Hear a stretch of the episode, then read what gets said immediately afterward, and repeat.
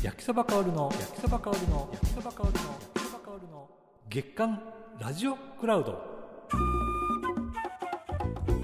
ご機嫌いかがですか？焼きそば香るです。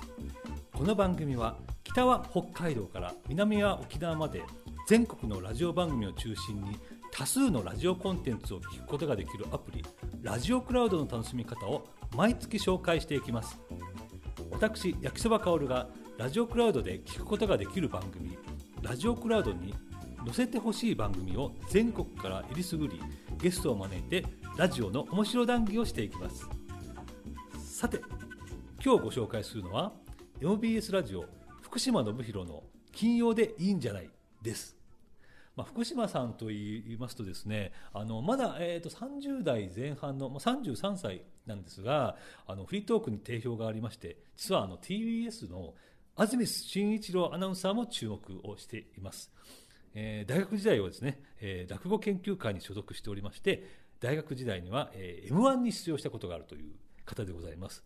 で2度準決勝に進んだというまあ凄腕の持ち主であります。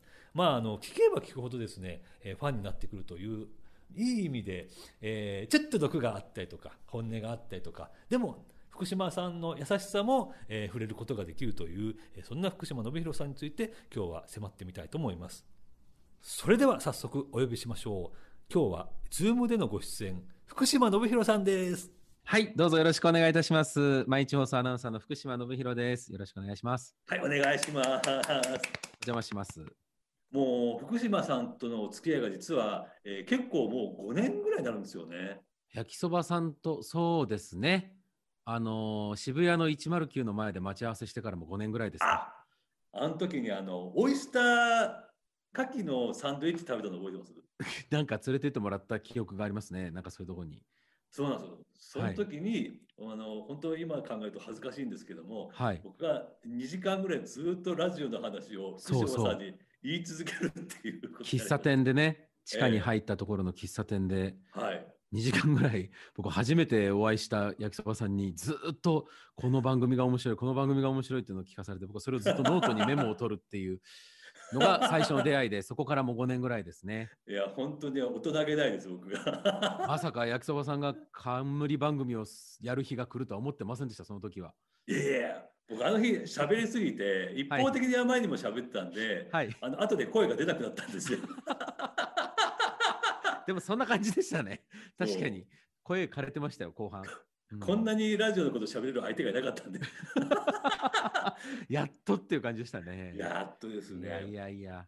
まあ、あのもしかしたら今日初めて、えー、ラジオクラウドで福島さんの声を聞くという方もいらっしゃると思うんですけども、はい、多いと思います、はい、はい、もうこの落ち着いた声ですよまずこの特徴の一つがあの改めてお聞きしますが年齢はおいくつでしょうか？私33になりました割と声で言うと、もうね、年相応になりつつありますよ。ああ、いや、まあでも40ぐらいの声ですよ。あ、そうですか？ままだ早い。まだ早いあ、そうですか。そうまあ、見た目はちょっと、まあ、よく言われますけれども、はい、あどちらかというと NHK にいらっしゃるようなアナウンサーの風格でありますよね。ああ、それはよく言われますね。はい。はい。もう入社した時に言われました。民放らしくないっていうふうに言われましたね。ああ、はい髪型は入社当時から割と資産っぽい髪型になってますけども、はい、入社当時からあんまり変わってないですよね。あんまりというか私はもう中2から変えてませんから髪型に関しては。中2から資産だった中2からずっと分け目も同じですので。ええー、そうはい、もう分け目も振らずずっとですよ。同じ形できてますので。えこれじゃあ早速このちょっと子供時代のことを先にちょっとざっと振り返りたいんですけども、はいはい。なぜ資産にしようと思ったんですか？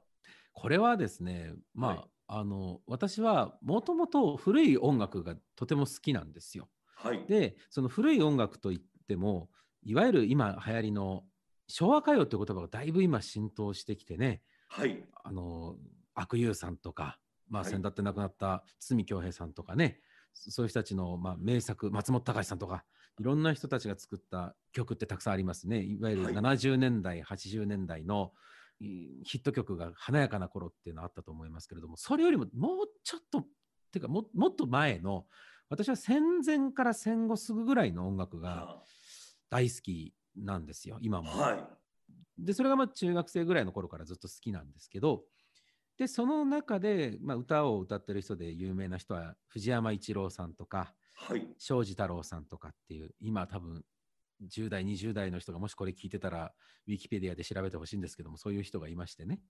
で、まあ紅白の時には必ず指揮棒振ってた人とかいるんですよ。とか、あとは、私が本当に好きなのは上原敏さんっていう人がいて、その人たちの髪型がみんなやっぱ、うんおしなべて七三なんですよね。はいポマードをべったりつけてね。それに憧れての七三だったんですね。えー、でも福島さんの子供の頃はい。えっ、と、その時に流行った芸能人、俳優さんってどなたか覚えてます？俳優さんはちょっとね、ごめんなさい、当時やっぱりちゃんと見てないんですよね、そういうのね。だからあだから俳優さんはパッと出てこないですけど、モーニング娘。全盛ぐらいだと思います。中学生ぐらいの時が、ーはいはいはいはいはい、はい。音楽で言うと。なので、まあ友達はいなかったってことになりますね。あーすごい浮いてる感じはあのすごく想像できます。そうですよね。あとみんな髪の毛ツンツン立ててたんですよ。あはいはいはいはいはい。はい、でものすごくあのワックスとかがね流行り始めたぐらいの頃で、はい。みんなもうツンツンツンツン立ててて眉毛ももうなんかマッチ棒みたいに細かったんですよね。あー眉毛と整えてた時代ですね。ね腰から鎖をぶら下げてで太ももの半ばぐらいまでズボンずり下ろして歩いてる子たちが多かったんですけあー。腰パンの時ですね。ど腰パンの頃。であそういうのでまあみんな個性を出そうとね頑張ってはい。たみたいなんですけど、はい。その流行りの個性を追いかけすぎるがゆえにみんながはい同じになっていくという姿が、私はなんかちょっと気持ち悪くてじゃあお逆にオーソドックスなもはいうしっかりと校則を守った格好をしたらどうなるんだろうと思ってやったら浮いたっていうね この事実を先生方どう受け止めますかという感じのこうメッセージとして七三にしてたところはあるんですよね。僕思うんですけど福島さんはどっかその社会に対するはい、ちょっとなんかやってやろうかっていうのはありますよね。いやロックロックですよ。ロックロックロックですね。実 そうは。ものすごくロックですよ。なんか一周回ってロックになってますね。多分ねああ、それかっこいいですよ、それは。ねえそう言ってくれればいいんですけどねそう言ってくれる人が少ないから困ってるんですけどね。いや、でも、で、それでいくと、福島さんはもう早い時期から、はいあれですもんね、ラジオ深夜便にはまったんですよね。そうですね中学2年生の時それこそこの髪型をし始めたぐらいの時に、はい。ラジオ深夜便特に、えー深夜の1時台2時台3時台ぐらいをずっと聞いてましたね。ロマンチックコンサート日本の歌心の歌っていうのをずっと聞いてましてはい。毎日月日で録音してましたんで2時間、ええはい。えでそれをまあずっと聞いてましたね。えあ、じゃあもうあれですね。えあ、その時は MD ですか、録音してたの？は。いやまだねそう MD がもうだいぶ浸透し始めたぐらいだったんですけどその頃もみんなやっぱり MD で聞いてるんですよ。だから僕は逆にカセットでやってやろうっていうので120分テロックですからやっぱり120ロックロック分テープを買ってきてそれを録音オートリバースでね1時台2時台を録音してヘンリー・マンシーニ楽団とかね、はい。あのーね今日は並木美智子さんの特集ですとかねなんかそういうのを録音したやつをアーカイブ化していくっていうのをやってましたね。へえ。うんあの、福島さんのご家庭はどういうご家庭ですか？厳しいとか。あのね、うちはですね、そんな厳しいというほどではなくて、実家は宮崎県の小さな建材店なんですけど、もう個人営業で、で、え父が、父はちょっと変わってます。あの、学生の頃に茶道、お茶をやってたので、はいお。茶道具が結構いっぱい家にあったりとか、はい、家なんですけど、で、あと、太鼓が好きで、はい。地元のお祭りとかによく太鼓叩きに行ったりとか笛吹きに行ったりとかしてるんですよ。で今もなんかね雅楽同好会っていうのに入っててへえ。神社のねなんか雅楽の演奏をアルバイトでやったりとかしてるんですよ。へ休みの日にえ。でまあちょっと音,、まあ、音楽が好きっていうと大体普通ギターをお父さんがやってたとかビートルズはいはいはいがとかっていうのが多分僕らの世代の普通だと思うんですけどうちの父も音楽は好きなんですけどはい。ちょっとね時代がね400年ぐらいずれてるんですよ。は はいなんでまあ割と父の影響もあるかなっていう気はしますね。はあ。福島さんは脈々とその和が和和のなんかその軸がありますよね。なんかあるような気がしますね。父がまあそういうのが好きだったっていうのは、で、母は全くそうではなくて、はい。私の母はね、ものすごくね、テレビ好きなんですよ。ええで宮崎県って民放で2つしか放送局がないので、はい放送されてる番組がやっぱり限られてくるんですよね。はい。なんで、面白いと思った番組はビデオテープに録画をして、あ同じやつ何回も見るんですよ。ええだから私の家はもうビデオテープだらけです。あそうなんですね。はい。もうあの、ビデオテープだけを入れてる部屋とかがありましたよ。うわーでも福島さんはどちらかというと、やっぱりラジオし、あの深夜便の方に行ってたわけですか、その今日そうです。そうですね。まあ、あの、テレビは割と他の家族、妹もおりましたんで、が、はいまあ、見たいもの見るので。自分だけの個人で占有できるメディアっていうのが、まあ、今ほどインターネットなんかもそこまで盛んじゃないですし、はい、携帯電話も持っていなかったので、ラジオしかなかったんですよね。で、ラジオの中でも、まあ、多分、もし当時聞いてる同世代がいたとしたら、まあ、オールナイトニッポンはい。なんかを多分聞いていたんだと思う。岡村さんがやってたとか。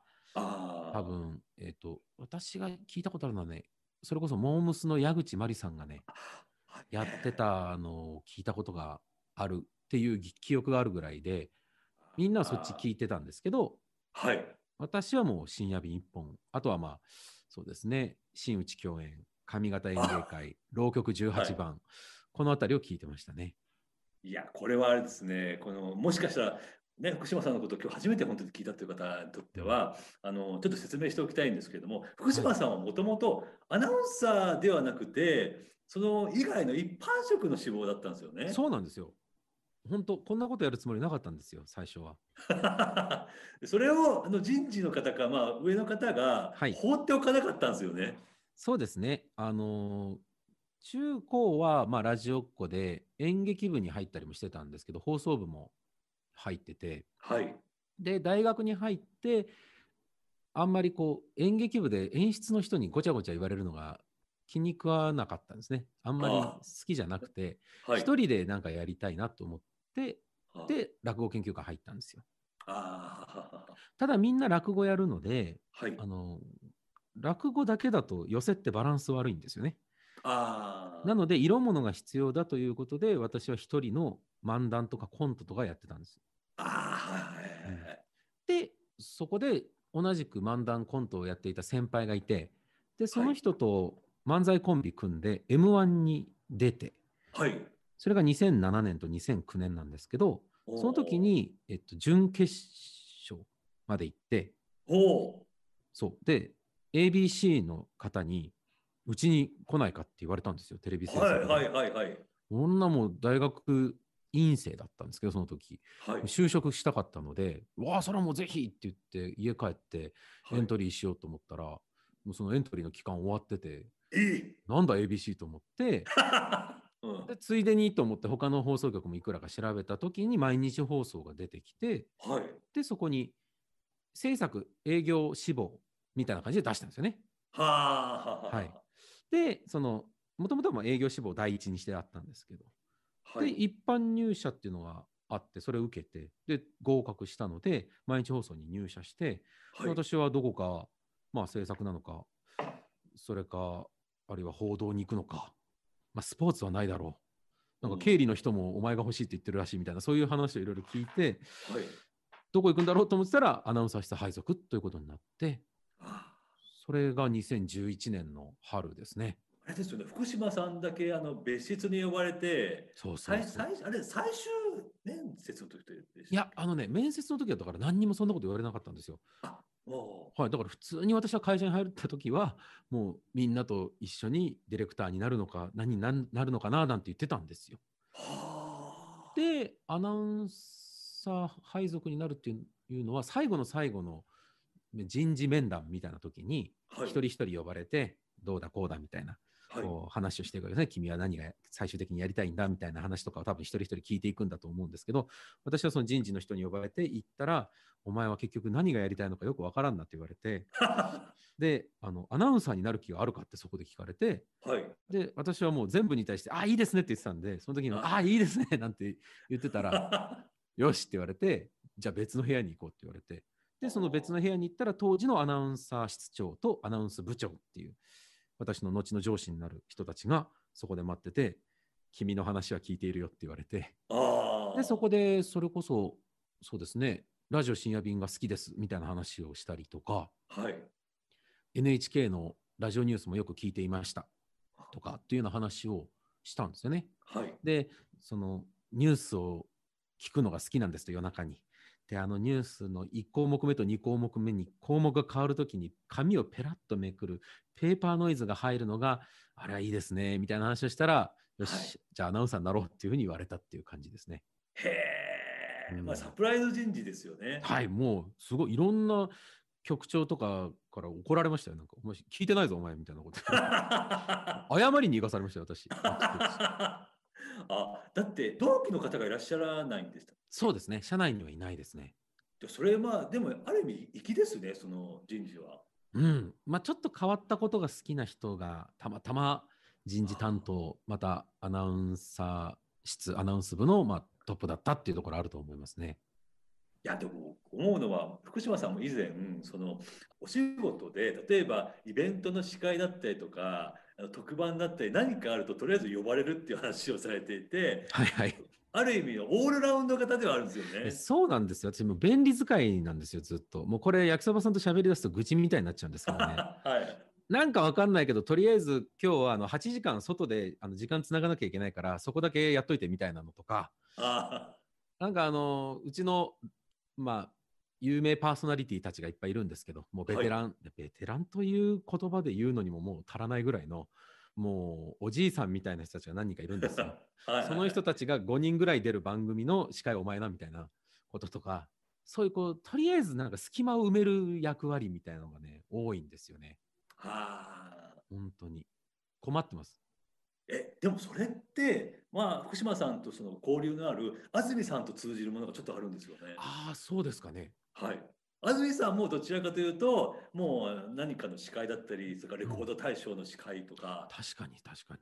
何かその若い頃からうんずっと、とりあえずあのどっかのレポーターに行ったりとかうん。あのラジオの特番に入ったりとかっていうのは、うんあのうん要するにスポーツを通ってこなかった方はあ、そうですね。確そういうかに。点でもなんか共通点はある気がするんですよね。うん。まあ、割と便利使いされてしまうというので、会社からするとまあ便利なやつだというふうに思われてるのかもしれませんけど、まあ、本来アナウンサーってそういう役割でもあるので、はい。まあ、私としては別に、まあ、先ほどはちょっと愚痴っぽくは言いましたけど、まあ、これが本来の姿かなと思ってやってるところはあるんですけどね。ああ。うんいやだから僕は本当にあの安住紳一郎さんの番組の日曜天国はい。を2018年の安住さんが夏休みを捉えるときに、そのそうですね。代打を誰にするかっていうときに、はい。あの本当でしたら TBS の後輩もしくは同期もしくは先輩のアナウンサーにあのた依頼するのが普通だと思うんですがそれを毎日放送、大阪にちょっと変わったアナウンサーがいるっていうことで、そうそう。えー毎日放送の福島信弘さんを指名するっていう話になってはい。世の中がですねし世間を震撼させたんですよそれで ラジオ業界が。ラジオ業界が。いや、僕も震撼しましたよ、そんなもん。びっくりしましたもん。何のことですかと思いましたもん。直々にオファー来たんですよ確かあの時って。あのね、私、ちょうどね、京都に遊びに行ってたんですよ、その時。ああはいはい。はい、休みで。で、はいなんかね、今日の七夕ってイベントがあって、でそこにお北海道から沖縄までいろんなところの物産展みたいな感じでずらーって屋台が出てて、で、なんかそこで、大山地鶏、大山鶏かなんかの焼き鳥みたいなの買って、はい札幌ビール買って飲んでたんですよ。はい。たら、ツイッターのダイレクトメール、お日天のプロデューサーの方から連絡が入ってて、はいで私、はいその人が日天のプロデューサーとかも知らなかったんですけどね、フォローもしてなかったんで。で、あの、私は日曜天国のプロデューサーをしております、何何の何がしでございますっていうメッセージが書いてあって、なんだこれ？って言って、えどどういうことだこれ？って言って、でもう、とりあえずもう一本ロング缶買って、もうぐぐびぐび飲みながらと、どういうことだ？って言いながら、鴨川のなんか河原で震えてたんですよね。どうしよう、どうしようと思って。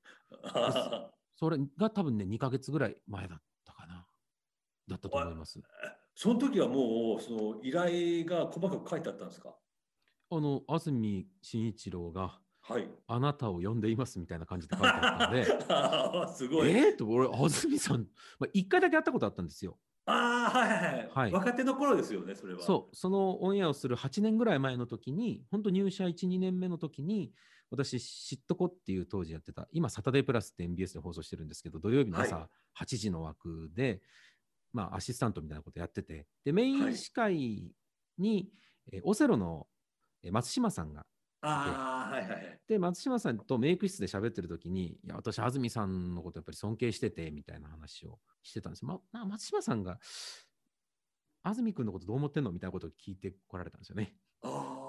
やっぱりすごいの、あの人は、みたいな、アナウンサーの中では、みたいなことを、世間話で本当してて、いや、僕大好きですね。本も全部読んで、もう何回も読み直して、付箋もたくさん貼ってあります、みたいな話したら、じゃあ今度ご飯行こうよって言われて、ええって言って、それが2年目とかだから、もうなんかもう舞い上がっちゃって、新幹線乗って、はい、名刺も必要以上にたくさん持って、で東京に行ってお食事をしたっていうのが1回だけあったんですよ。はいはいはいはい。でもその時は緊張しすぎて、何のことだか全然もう記憶もないぐらいなんですけども、そこから7、8年空いてますから、そんな多分安住さん覚えてないだろうなと思ってたら、あなんだか分かりませんけど、どっかで引っかかってくださったみたいで。声かかったんですよね。もうあのきちんと仕事をしておくといいことがあるんですね、やっぱり。いや、本当そう思いますよ。本当そうですね。あと、尊敬してる人のことは尊敬してるって言っといた方がいいなって思いましたよ。ああ、大事ですね。確かに。本当大事だなと思いました。うん、だってそこから本番までずっと日曜天国のあの録音されたものを聞いて、あのななんていうんですかね、安住さんのうん、リズムというのを体得されたっていう話を聞いたんですよね。そうそうそう。あの、やっぱり日天を聞いてる人、特に東京のリスナーさんにとって、はい。大阪から地方の放送局からアナウンサーでしかも誰だかわからない人が来る。で、自分の大好きな番組のメイン司会をやるってなったら、これ相当厳しいと思うんですよ、やっぱり。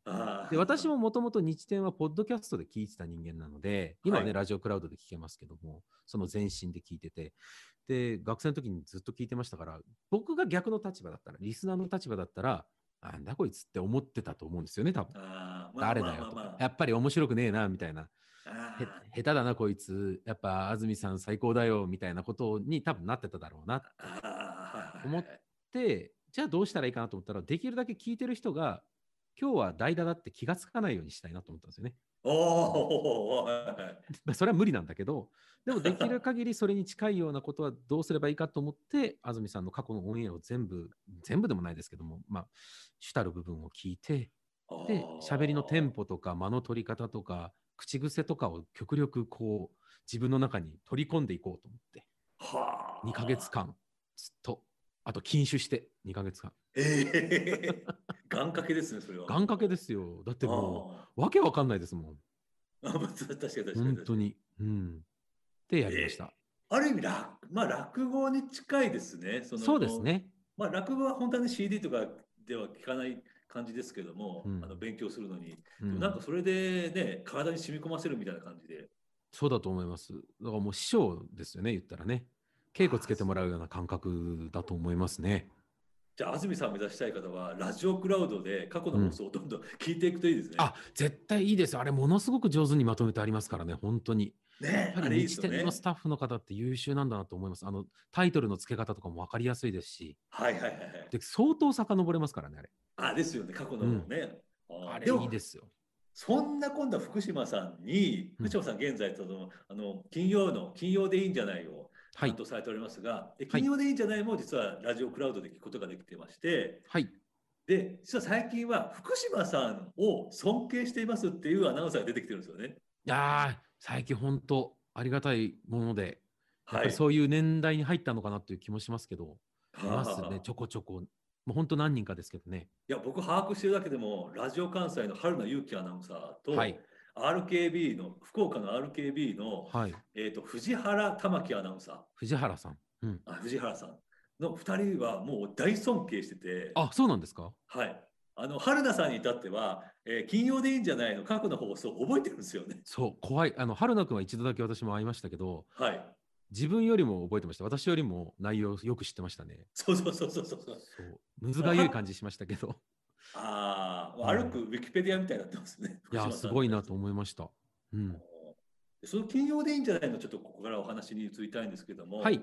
はい、金曜日の15時30分から、あのまあ、実は僕もちょっとお世話になっている番組ではあるんですけれども、本当ですよ。えー この番組が僕はすごくいいなと思うのは、あの街に関するネタが多いことなんですよね。うんうんうん。だから福島さんが、まあ、なるべく、えー街に、どっかの街に出かけたお話とか、はい。えーとまあ、出かけられない場合は、えー、と Zoom とかでつないでそう現地の方といろいろやり取りしながら知ったことをうん。福島さんの口で冒頭35分から40分かけて喋るっていうはい。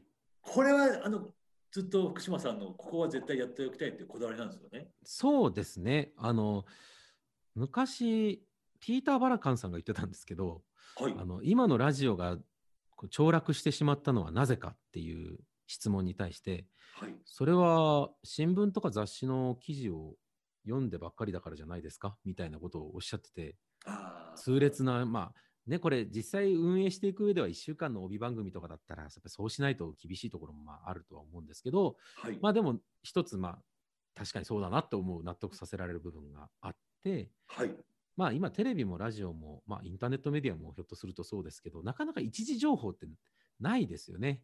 あーですね。情報はたくさんありますけど、自分で実際に取材して見てきたことを書いてあるとか喋ってる、映してる番組や記事っていうのは本当減ってきてるような気がするので、はいやっぱりそれをやらないとメディアはやっぱり良くないんじゃないかなっていうのがありますし、はいまあ、よその番組がそれをやってくれるだろうと、その どっかで撮ってきた、今話題の、今人気の芸能情報とか、はい。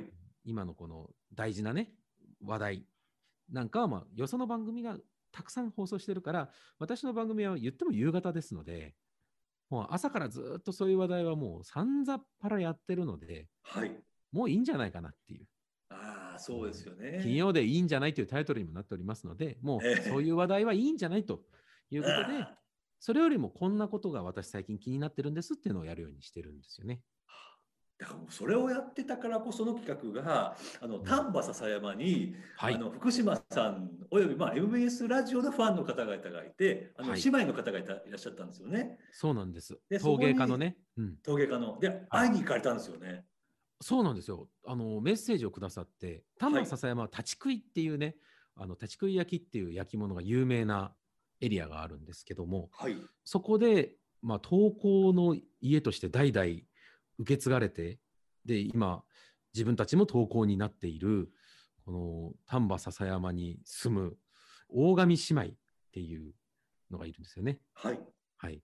でそれの妹さんがメッセージをくれて、で、大阪市内で、ちょっとその展覧会みたいなのやってますんでっていうので、それを見に行って、お話を実際に来てくださって聞いてみたいなことがありましたですね。はあれはだから嬉しかったですね。あの、私がやってるのは金曜日だけで、月曜日から木曜日は別のアナウンサー、上泉雄一のええなっていう番組があって、私のだいぶ先輩が担当してるんですけど、はい月曜日から木曜日は、あの、言ったら工房で作業をしてるんですと。はいただ金曜日の私の番組の時間、3時半以降は、一旦録録を止めて、ラジオの音声に今集中してるんですっていう話を聞いたときに、これはついに丹波篠山の投稿の録録を止めたかと思ってね、すごく嬉しかった記憶がありますね。あーえその姉妹は福島さんのどういうところがいいとおっしゃってました？えっとね、あのちょっと意地悪なところが好きだみたいなことを言ってくれてました。ああとなんか時々、わけわかんないことをさらっと言うからびっくりして手が止まるって言ってました。あ え今何言った？みたいなことを言うから手が止まるって言ってましたね。あー確かにさらりと、まあえーとほまあ、本音なのか毒なのかあの思ってらっしゃることをパッとおっしゃることありますよね、あの気づかれないように言うんですよね。あー ち注意してないと気づかないように、できるだけ丁寧な言葉で人の悪口とかをさ ファッて入れるんで。あーあそれが好きな人はは好き。サブリミナル効果みたいな感じですね。そうですね。悪口だと気づかれないうちに逃げるっていうスタイルをとってますね。え島さん、前の方からどういう性格の方って言われますか？うーんとね、あのあんまり知らない人、私のことをはいあんまり知らない人は真面目って言いますね。あそんなあ。毎日スーツを着て、七三にはい分けて偉いなみたいな。疲れないの？スーツ着ててみたいなはい。ことを言う人が、まあ、これは浅い人間関係の方がよく言います。でよく知ってる人はあのはい悪いやつだってよく言います。性格が悪いってよく言われます。あこれはあそうですねあのでも福島さんとってある程度付き合いがある人にはそういうふうに見えてるってことですもんね。そうですね。バレっていくんですね、多分だんだんね。あ多分あのお酒一回飲んだら分かります。あそうですね。それ一番わかりやすいと思いますね すっごい分かりやすいですね。ずっと悪口しか言ってないですか？僕はあのね2回ほどあの、はいねお酒の席にあ3回かぐらいにあの、はい福島さんと飲ませていただきましたけれども、はい本当にね8割ぐらい悪口でしたよ。自分のことは棚に上げてね。そう本当に。ずっと人の悪口ばっかり言ってますからね。あと悪口と金の話ですねこれ。そうですね。そういうのがバレちゃうんですよね。付き合いが深いと。いやーでもそこまで見えてこそ福島さんの魅力が見えてくるって感じですね。そうですか。はい。そばさんがそう言うんだったらもうそうじゃないですかね。もう間違いないと思います。ああまあそんな福島さんが今度はナイターオフの番組も、ねあの毎年恒例ではあるんですけれども。そうですね。といっても毎年必ずやあるっていうふうには限らないのがこのラジオ業界のうん怖いところでもありますが、あの今回の、えーナイターオフも番組始まるんですよね。はい。次は新福島という番組が第4章、第4シーズンに今回入って、はい。えー副題を毎回つけてるんですけど、前回が、えー構築と解体っていう副題をつけてたんですが、今回はえー12月からスタートするんですよ。はい。なので、えー冬将軍というタイトルがついています。はで、火曜日と水曜日、えー次は新福島冬将軍で、えー火曜日を冬の火曜日、はい。水曜日を将軍の水曜日と分けて、えー展開していこうというふうに思っています。今企画中ですね、いろいろ。いいですよね。うまいんだけど、その丹波篠山の姉妹からすると、わけがわからない感じ そうでしょ何言ってんだっていう感じ。将軍の水曜日って、これから 毎週言うんですよ、12月以降。そうですよね。意味が分かんないですよね。まあ、そこもまたラジオの面白さと言いましょうか。福島さんのもうブランドですよね。まあ、そうかもしれないですね。ねえなかなかここまでね、ブランドを作ってる方っていないですから。あ、そうですか。はい。ありがとうございます。うーんということでですね、そろそろもう時間の方迫ってきたんですけれども、はい。あーじゃあ最後に僕ね、この話だけは福島さんにあのちょっとお願いしたくて、はい僕の好きな、好きな話があるんですよ、福島さんの。好きな話。はいはい。はい、福島さんは若手のアナウンサーが出演した番組をうん最低3回聞くっていう話があるじゃないですか。すねあの話大好きで。本当好きですね、その話。そうですね。私はもう後輩もそうですけど、先輩の仕事も、これははいって思った人の仕事はやっぱ3回聞きますね。おうはいこれ1回目、2回目、3回目で聞き方が違うんですよね。そうそうそう。1回目は、えーっと、1回目はまずまあ普通にはい。自分のまあ娯楽というか楽しみとして聞く。はい。で、え2つ目に、えー言葉の間違いとか表現のおかしいところとか、あらはないかと思って聞く。で、3つ目に、その聞き方に間違いがなかったか、自分のね。自分の聞き方に間違いがなかったかっていうので3回目聞くっていうので、まあ、大体3回聞くようにしてますね。はい。これは何かそのご本人に、例えば後輩に直接何か指摘したりするんですか？後輩の場合は結構やりますよ。最近はちょっと弱めてるんですけど、それを。あんまりやらないようにしてるんですけど、ああのもう相当やりますよ。ええ後輩のなんか15分の番組とかだったら、15分間全部文字に書き起こして、ええで、あのここの表現がおかしい、ここの表現がおかしいって赤線引いて、はい。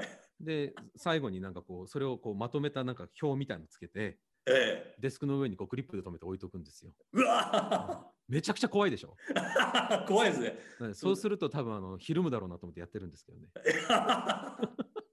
それ頼まれたわけでもないんです、ね。頼まれてないです。本人もまさか聞いてると思ってないと思いますけど、ええ今のやってましたね。これからじゃあ MBS のアナウンサーの皆さんこれからどうなっていくか楽しみですね。いやー、本当に。もうでも最近私、あの、ちょっとこう、あまり敵を増やしたくないので、はい。逆の方針で、もう全部を褒める方向で言ってます、最近は。ああ、それ、それはもう逆に面白いです。福島さん、あれですもんね、今のわ若手、今年も若手のアナウンサーお二人入られましたけれども、ありましたねすごいもう期待あ、去年もそうですけど、期待がすごく高いんですよね。いやー、ものすごく、あの、えー河内アナっていうのと山崎アナっていうのが、えーはい男性、女性ですけど、それぞれ入りましたので、2人とも個性強いですから、ああ、いいですね。ラジオで多分、頭角をそのうち、特に女性の山崎アナの方が、はい。これから多分出てくるんじゃないかなと思ってますね。山崎さんね、一度お会いしましたけれども、はい。まあ、あの、受けがうまいですね。そうでしょう。アシスタントとか多分ね、上手にやると思うんですよ。いやー、あの、別名、親父転がしですね、うん、そうそう。だからものすごくベテランの人と組ましたりすると、はい。多分うまくいくタイプじゃないかなと思ったりはしていますね。いやーうん本当はね、熊本でイノシシを追いかけてた人ですもんね。そう。まあ、焼きそばさんはね、女性アナウンサーに詳しいですから、またあの、この番組にも呼んであげてほしいなと思いますけど。ああ、はいはいはい。まあ、じゃあ、ちょっとこれは注目していただいてということで。はい。はいねじゃあ、ではですね、最後に、はいラジオクラウドで聞いてくれているリスナーさんに何かメッセージをがありましたら、ぜひお願いしたいんですけども。あ、はい。えー、まあ、ラジオクラウドを聞いていらっしゃるということは、おそらくもうすでにラジオが好きな方々だというふうに思いますので、はい。もちろんご自身がお住まいのエリアのラジオは楽しい番組たくさんあると思うし最近はもう東京のラジオはどんどん若返りが進んでいてそっちもそっちで魅力的だと思いますけど大阪のラジオっていうのは本当に昔ながらいまだに80歳を超えたおじいさんが喋っている番組もあれば結構あるんですよそういうのが。あればですね私たちみたいなこうまだ若い世代が頑張ってる番組もたくさんありますのでまあ私の番組を入り口にしてくれたら大変嬉しいですけれども、まあ、きっかけに関西のラジオをたくさん聞いていただけたらいいなというふうに思います。はい、ありがとうございました。今日は、えー MBS 毎日放送の福島信弘さんにあ出演いただきました。ありがとうございました。お邪魔しました。いかがでしたでしょうか？まああの福島さんの魅力をですね、えー一度で知るっていうのはなかなか実はね難しいんですけれども今日はかなりぎゅっと凝縮しまして、えーお届けできたんじゃないかと思います。お話の中で次は新福島第4章の話が出てまいりましたがサブタイトルの冬将軍に関しましては今回が初解禁の情報であります、えーまさか今回ですねこのクラウドのラジオクラウドの番組でですね初解禁情報を出していただけるとは思わなかったんでちょっと嬉しく思っております。今後はですねもちろんラジオクラウド、えー福島信弘の金曜でいいんじゃないを、えーフリートークの部分をいろいろ聞いていただければますます福島さんのこと好きになると思いますのでぜひぜひ、えーバックナンバーをどんどん聞いていただけたらと思います。ではまた次回お楽しみに。お相手は焼きそばかおるでした。それではまた。